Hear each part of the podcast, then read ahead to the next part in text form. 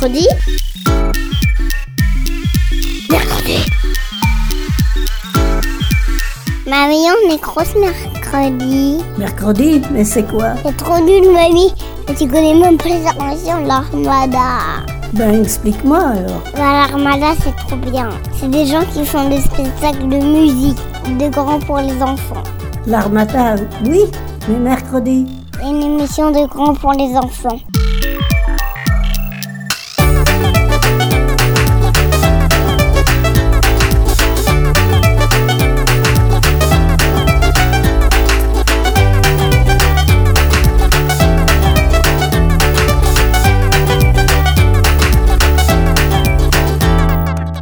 Bonjour à toutes et à tous, bienvenue dans Mercredi. Aujourd'hui, nous vous proposons de découvrir 5 portraits de femmes qui ont fait avancer les sciences. Nous irons à la rencontre de Ada Lovelace, qui a vécu dans l'Angleterre du 19e siècle. Elle a créé le premier langage informatique sur l'ancêtre de l'ordinateur. Grace Hopper fut pionnière dans le développement de l'informatique en Amérique dans les années 1950. Katherine Johnson, physicienne, mathématicienne et ingénieure spatiale, a permis des avancées prodigieuses pour la conquête spatiale en calculant les trajectoires de navigation pour les astronautes. Radia Perlman, créatrice américaine de logiciels informatiques, est surnommée la mère d'Internet de par ses inventions révolutionnaires dans ce domaine. Enfin, Suzanne Kerr est l'une des graphistes informatiques les plus reconnues. Elle a créé beaucoup d'icônes que nous retrouvons sur nos ordinateurs. Je vous laisse découvrir ces 5 destins extraordinaires racontés par La Puce à l'oreille, créateur de podcasts basé à Montréal. La puce à l'oreille. Ada Lovelace, la toute première programmeuse. Aujourd'hui, l'ère de la technologie est maintenant bien établie. On pense que l'histoire est importante pour comprendre pleinement la technologie d'aujourd'hui et comment nous sommes arrivés ici. Ada est un élément clé de l'histoire de l'informatique, celle que l'on considère comme la toute première programmeuse de l'histoire. Ada a vécu à Londres, en Angleterre, au début des années 1800, bien avant l'apparition de l'électricité et des ordinateurs que l'on connaît aujourd'hui. Ada aimait bien les chiffres et les mathématiques, et ils lui rendaient bien. Elle adorait les énigmes, les casse-têtes, et elle avait une imagination débordante. Ada rêvait de voler, et elle aimait étudier les oiseaux pour comprendre comment ils faisaient. À 12 ans, elle avait rédigé un livre illustré pour expliquer le mouvement de leurs ailes. Sa mère l'avait réprimandée, car elle jugeait qu'elle négligeait ses études. La mère d'Ada était une femme sévère, mais très intelligente, qui voulait s'assurer que sa fille reçoive la meilleure éducation possible afin qu'elle devienne une adulte rationnelle et cultivée. En plus des mathématiques et des sciences, Ada pouvait parler en français et jouer du piano élégamment. Un jour, la jeune Ada rencontra M. Jacquard, un inventeur qui, avec sa machine, était en train de révolutionner l'industrie du textile. Sa machine pouvait tisser 24 fois plus rapidement que les autres prototypes. De plus, elle pouvait réaliser en grande quantité des motifs complexes beaucoup plus rapidement que n'importe quel humain talentueux. Ce qui intéressait Ada, ce n'était pas la broderie, c'était le système de cartes perforées. Des cartes avec des trous qui conduisaient les aiguilles à réaliser leur travail dans un ordre décidé par un humain. Au rythme des cartes et du mouvement de la machine, des motifs très complexes pouvaient être réalisés. Ada était fascinée par le processus et elle s'est mise à imaginer toutes les autres manières d'utiliser ces cartes perforées. À quoi pourraient-elles servir? Ada grandissait et rêvait de rencontrer non pas un prince charmant, mais un inventeur, un scientifique intelligent avec qui elle pourrait apprendre et discuter de ses idées. C'est ainsi qu'elle a rencontré Charles Babbage, l'archétype du scientifique fou aux idées excentriques. Très passionné par son travail, il avait lui aussi inventé une machine, une espèce de calculatrice mécanique spécialisée dans les polynômes. Et vous savez comment Ada aime les machines. Babbage s'était aussi intéressé aux travaux de M. Jacquard et au système de cartes perforées, tout comme Ada. Il voulait créer un engin capable d'analyser des chiffres avec des cartes. Cet engin, c'est l'ancêtre de l'ordinateur que l'on connaît aujourd'hui. Les passions partagées de Babbage et Ada pour les chiffres et les cartes perforées leur ont permis de développer une grande amitié. À 19 ans, Ada Byron a rencontré William Lovelace, qui allait devenir son mari et lui donner son nom. Ce n'était pas le grand amour au début, mais ils s'aimaient bien. Et William n'avait pas de problème à s'unir avec une femme bien plus intelligente que lui. Après avoir donné naissance à trois beaux enfants, Ada était bien pressée de revenir à ses premières amours, les mathématiques. Elle poursuit alors sa collaboration avec Charles Babbage, inventeur de la machine analytique et de la machine à différence, qui sont des précurseurs de l'ordinateur moderne. Charles Babbage construit des prototypes, mais ne parvient jamais à les compléter. Pendant ce temps, Ada comprend très bien comment fonctionne la machine analytique et ce à quoi elle pourrait être utile dans le futur. Pour se servir de ces machines, il fallait être capable de les guider, de leur donner des instructions claires et précises, comme une recette. Ce type de recette, c'est ce que l'on appelle un algorithme. Ada, grâce à ses connaissances en mathématiques, son esprit rationnel, jumelé à sa grande créativité, a imaginé comment dicter une recette à une machine. C'est la première personne au monde à avoir résolu ce problème. C'est sous le nom de Lady Ada qu'elle a publié le premier algorithme destiné à être exécuté sur une machine, la machine de son ami Charles. La puce à l'oreille.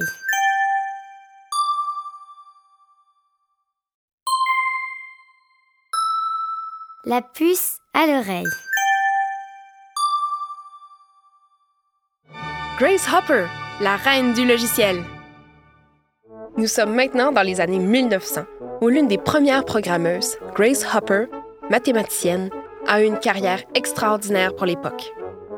Elle a été la troisième programmeuse à programmer l'IBM Mark I, le premier ordinateur moderne. Elle a développé le premier compilateur logiciel. Petite Grace est née le 9 décembre 1906 à New York. Elle s'est intéressée naturellement et rapidement aux mathématiques et aux sciences. Sa mère aimait les mathématiques et son père travaillait comme courtier d'assurance et avait une grande collection de livres. Enfant, elle a construit des choses étranges avec son ensemble de poutres, d'écrous, de boulons structurons, que nous appelons aujourd'hui les Lego. Elle a démonté sept réveils matins avant que sa mère ne réalise que sa fille ne s'arrêterait pas avant d'avoir compris comment il fonctionnait. Plus tard, après ses études, Grace Hopper est devenue une enseignante aux méthodes inhabituelles. Une fois, elle a demandé à ses étudiants de la classe d'inventer une ville et de calculer combien il en coûterait de la faire fonctionner et comment elle pourrait créer de la richesse. D'autres fois, elle a commencé la classe avec l'examen final pour aider les élèves à comprendre ce qu'ils devaient apprendre. Lorsque les États-Unis sont entrés dans la Seconde Guerre mondiale, Grace Hopper a tenté de prêter main forte. Sa famille avait une longue histoire militaire. Son héros personnel et arrière-grand-père, Alexander Wilson Russell, avait servi comme contre-amiral dans la marine américaine. Elle s'est jointe aux WAVES, Women Accepted for Voluntary Emergency Services, un groupe de femmes volontaires pour soutenir les efforts d'urgence. Elle a rapidement gravi les échelons dans l'armée. Ses contributions étaient toujours soulignées. En raison de ses diplômes avancés en mathématiques et de son expérience en enseignement, Grace a été affectée au bureau et chargée de calculer les tables de tir pour les armes navales. C'est à ce moment qu'elle commence à travailler avec l'ordinateur IBM Mark I à Harvard. C'était un ordinateur électromagnétique utilisé pendant la dernière partie de la Seconde Guerre mondiale. Construit à partir d'interrupteurs, de relais, d'arbres rotatifs et d'embrayages, le Mark I utilisait 765 000 composantes et des centaines de kilomètres de fils. Il mesurait 51 pieds de long, 8 pieds de haut et 2 pieds de profondeur. Il pesait 10 000 livres. Grace Hopper a imaginé qu'on pouvait illustrer tables de tir comme un ensemble d'instructions traduites en code binaire. Le code binaire, c'est simplement un code écrit en 0 et en 1. L'ordinateur Mark ne comprenait que ce langage. Le code binaire était une série de trous perforés dans un ruban de papier. L'ordinateur a lu un trou perforé sur la bande comme un 1 et aucun trou comme un 0. Grace Hopper est également célèbre pour avoir introduit le concept du bug, quand un papillon a atterri dans un ordinateur et a arrêté la machine. Grace a demandé à son équipe de déboguer la machine. C'est pour ça que quand notre ordinateur a un problème, on dit qu'il y a un bug. Un bug, c'est tout simplement un insecte en anglais. C'était la première fois qu'on utilisait ces mots. Elle a ensuite collé le malheureux papillon dans un cahier qui se trouve maintenant au Smithsonian Museum. Après la guerre, Grace Hopper a continué à travailler avec les ordinateurs Mark II et Mark III. Pour Grace, il était évident que les machines devaient gagner en efficacité et perdre en taille. Alors que Grace Hopper cumule les réalisations et les compétences en tant que technologue, marketeur, professeur, femme politique et d'affaires, on décrit Grace Hopper comme une parfaite marine. Elle est un excellent modèle pour tous et pour toutes. La puce à l'oreille.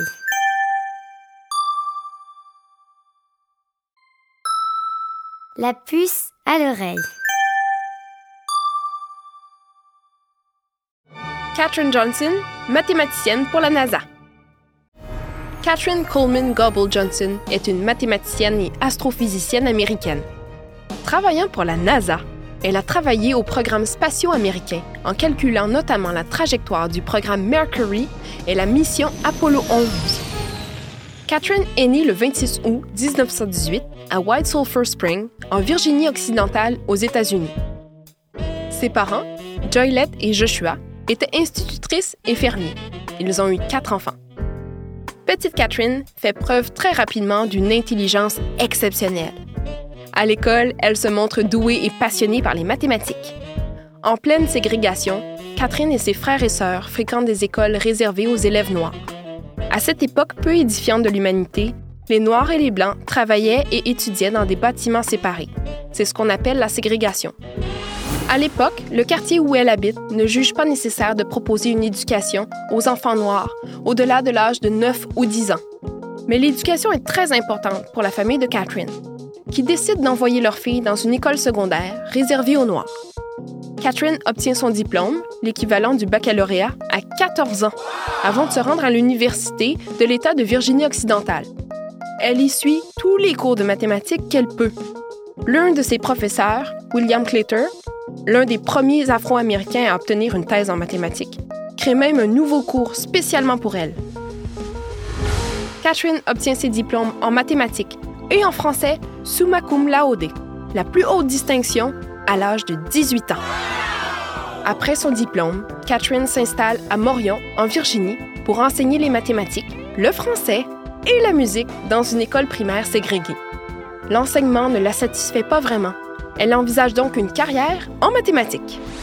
Lors d'une réunion de famille, un proche lui apprend que le National Advisory Committee for Aeronautics, la NACA, qu'on appellera plus tard la NASA, recrute. Il recherche notamment des femmes afro-américaines. En 1953, elle obtient un poste au sein d'une équipe de femmes en charge des calculs mathématiques, ce qu'elle décrit comme les ordinateurs en jupe. Les ordinateurs en jupe sont enfin une équipe de femmes qui exécutent des calculs savants. Ce sont elles les ordinateurs. Ses collègues et elle ont pour tâche de relever les données des boîtes noires d'avions et de réaliser des calculs mathématiques précis. Ses connaissances et aptitudes en mathématiques la rendent rapidement indispensable. Ignorant le racisme et le sexisme dont elle est victime, elle impose sa présence dans les réunions auxquelles aucune femme n'avait jamais assisté. À partir de 1958 jusqu'à sa retraite 25 ans plus tard, elle travaille comme ingénieure aérospatiale. En 1959, c'est elle qui calcule la trajectoire du vol spatial d'Alan Shepard, le premier Américain envoyé dans l'espace lors du programme Mercury. These ladies and gentlemen are the nation's Mercury astronauts.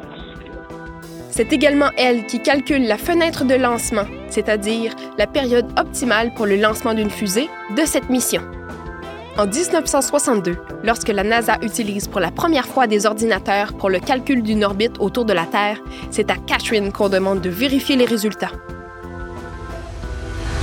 En 1969, elle calcule la trajectoire de la mission Apollo 11 vers la Lune elle travaille également sur la mission d'Apollo 13 lors de son échec. Elle aide au retour de l'équipage sur Terre en travaillant sur des procédures et des cartes. Dans la suite de sa carrière, elle a également travaillé sur le programme de Space Shuttle, une navette spatiale, et sur des plans pour une mission sur Mars.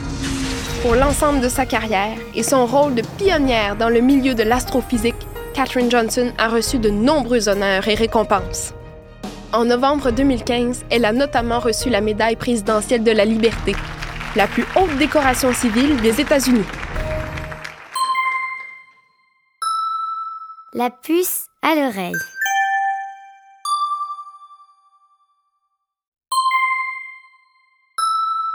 La puce à l'oreille. Radia Perlman, maman d'Internet? Nous sommes maintenant dans les années 60. Une nouvelle révolution change le cours de nos vies, l'accès au réseau Internet. Nous utilisons Internet presque tous les jours, mais savez-vous ce que c'est? Créé aux États-Unis au moment où la guerre froide battait son plein, Internet est un gigantesque réseau informatique qui relie entre eux des millions d'ordinateurs dans le monde. Les États-Unis craignaient de subir des attaques nucléaires. Sachant qu'une telle attaque pouvait détruire son système de communication, le gouvernement américain convoqua un groupe de chercheurs afin qu'ils trouvent une solution pour créer un réseau de communication fiable. Ils choisirent une solution plutôt simple faire passer les données informatiques par les lignes téléphoniques, car si une partie du réseau était détruite, on pouvait toujours faire passer les données par une autre voie. Une fois le réseau créé, les ordinateurs pouvaient échanger une foule d'informations entre eux. Mais comme un lieu où plusieurs parlent en même temps, il fallait mettre de l'ordre afin que l'échange demeure compréhensif et utilisable.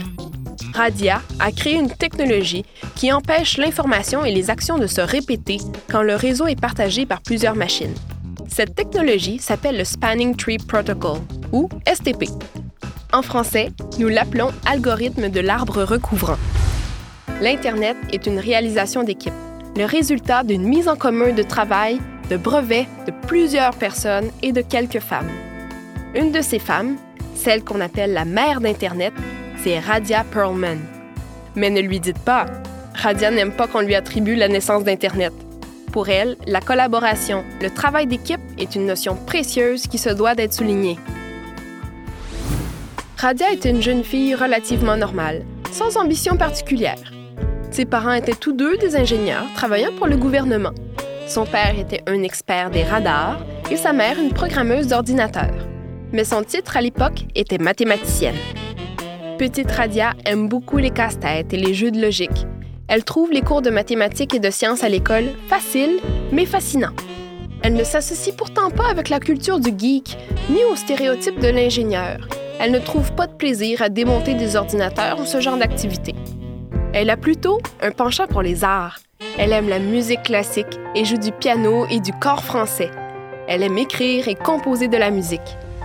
À l'école, Radia était définitivement perfectionniste et première de classe. Quand il y avait des projets de groupe à l'école, les autres élèves avaient probablement des sentiments mitigés à l'idée d'être dans son groupe. Sur le plan positif, ils obtiendraient certainement une excellente note. Sur le côté négatif, Radia finirait probablement par se montrer beaucoup plus exigeante envers son équipe que le professeur. Sa première initiation à la programmation informatique a été provoquée lorsqu'un de ses enseignants a sélectionné des élèves pour les amener dans un cours dans une université locale. Elle était la seule fille. Au moment de rentrer dans cette classe d'informatique, tous les étudiants étaient des garçons qui racontaient comment ils avaient bâti et démonté des radios amateurs. Et ils utilisaient des mots qu'elle ne comprenait même pas. Radia s'est mise à être craintive et à douter d'elle et de sa capacité à réussir. Elle raconte plus tard que c'est ce qui fait d'elle une bonne enseignante, puisqu'elle comprend le sentiment de panique et d'insécurité qui peuvent empêcher quelqu'un d'apprendre. Radia a finalement appris à programmer en reprenant confiance, elle est devenue excellente. Au fil du temps, malgré les embûches, elle a enregistré plus de 80 brevets, gagné plusieurs prix et a été nominée une vingtaine de fois parmi les gens les plus influents de son domaine. Radia a aussi dédié beaucoup de son temps et de ses connaissances à enseigner et développer des façons d'enseigner la programmation aux enfants de 3 à 5 ans. La puce à l'oreille.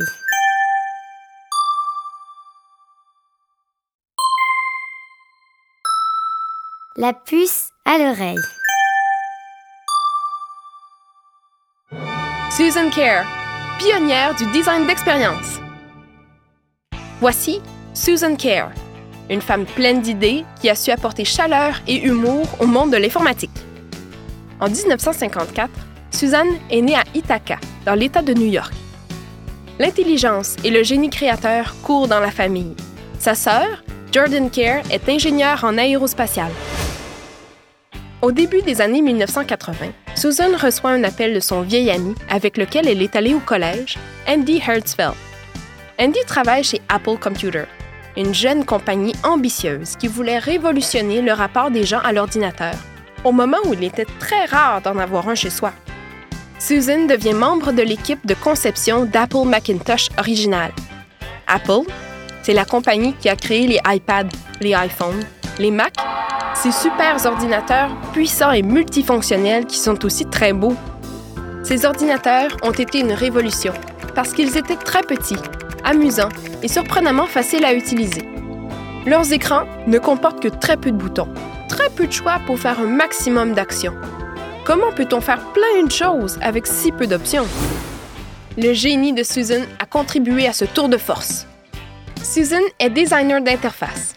Les dessins qu'elle fait et qu'elle imagine sont des dessins de choses utiles.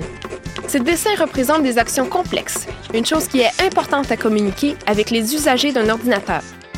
Imaginez si vous deviez demander à l'ordinateur comment faire quelque chose avant chaque action à entreprendre. On deviendrait fou? La compagnie Macintosh l'a engagé et l'a chargé de concevoir des graphiques, un autre mot pour dire dessin, et des polices d'interface d'utilisateurs. Une police, une police d'écriture, c'est les différents styles de lettres qu'on peut utiliser. Vous savez, parfois les lettres sont plus épaisses, plus densantes, plus allongées, plus pointues, plus tassées. C'est parce que ce sont de différentes polices d'écriture. L'interface d'utilisateur, c'est simplement ce que nous voyons à l'écran. L'icône de la poubelle au coin de votre écran, le lasso, le grabber, le pot de peinture sont encore utilisés et ce sont des idées de Susan. Les dessins de cartes à jouer au jeu solitaire, c'est elle aussi.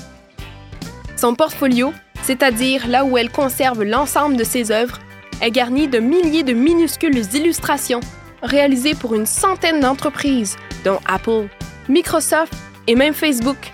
Depuis que l'ordinateur est entré dans nos vies, ces créations font partie de notre quotidien. Malgré son grand succès, Suzanne a toujours été très humble face au succès de son travail. Pour elle, ce qui compte, c'est de simplifier la vie des gens et de la rendre plus amusante. Elle aime bien dire que le design, c'est pour tout le monde. Elle a bien raison. Elle raconte aussi que quand elle a été engagée pour faire ce travail, elle n'avait jamais rien fait de tel auparavant. Elle a simplement accepté d'essayer. Ce design, en plus d'être dans plusieurs sites web, applications et différents types d'ordinateurs, sont aussi exposés dans un célèbre grand musée, le MoMA, dans la ville de New York, aux États-Unis. Merci Susan Kerr pour ton travail. C'était Femmes et technologie de Cassie Réaume, réalisé par le Studio Bakery. Une coproduction Chromatic Kids et Super Content, en collaboration avec Concertation Montréal. Vous venez d'entendre une création radiophonique montréalaise dédiée à cinq femmes de science extraordinaires. Un grand merci à la puce à l'oreille pour ce balado documentaire. Bonne semaine à tous et à mercredi prochain.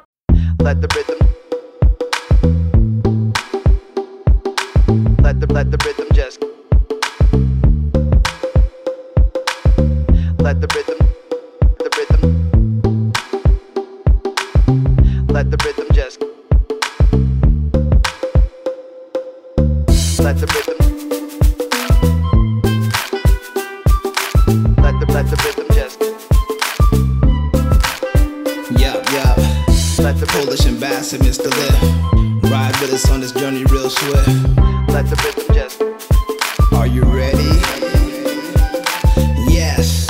Us start this quest. Let me say first of all that I feel blessed. Just waking up every day is a prize. Feeling all the love before I open my eyes. It wasn't always like this. Strife is a conduit to make us feel lifeless. So lost in the ads, fads drags us down to a lower level where we can't be found. But in this underground, we forge our own paths. The sun still shines, and yes, we do laugh. Yes, we do have the things you wanna sell us. Fulfilled from within, despite what you tell us. Rebellious is the spirit that flies. So ethereal that earth becomes skies. I gotta say with no further ado, we're happy to be here with you. So you can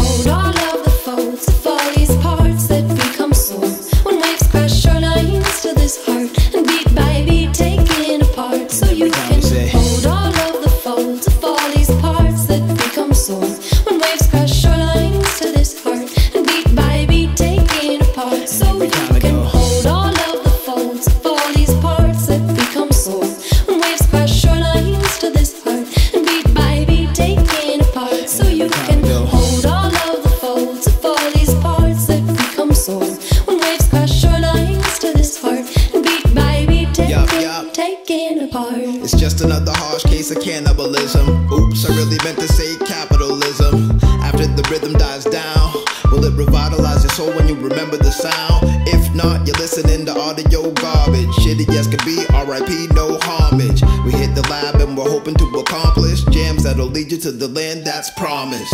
Honest, raw sentiments project. You see us at the set and we instantly connect. Cause we've been thinking about y'all for days. So here's a little something for us modern day slaves. No companies, no filters, no residue. Just the impact of this vibe we're sending you. I gotta say with no further ado, you. So you can hold all of the folds of all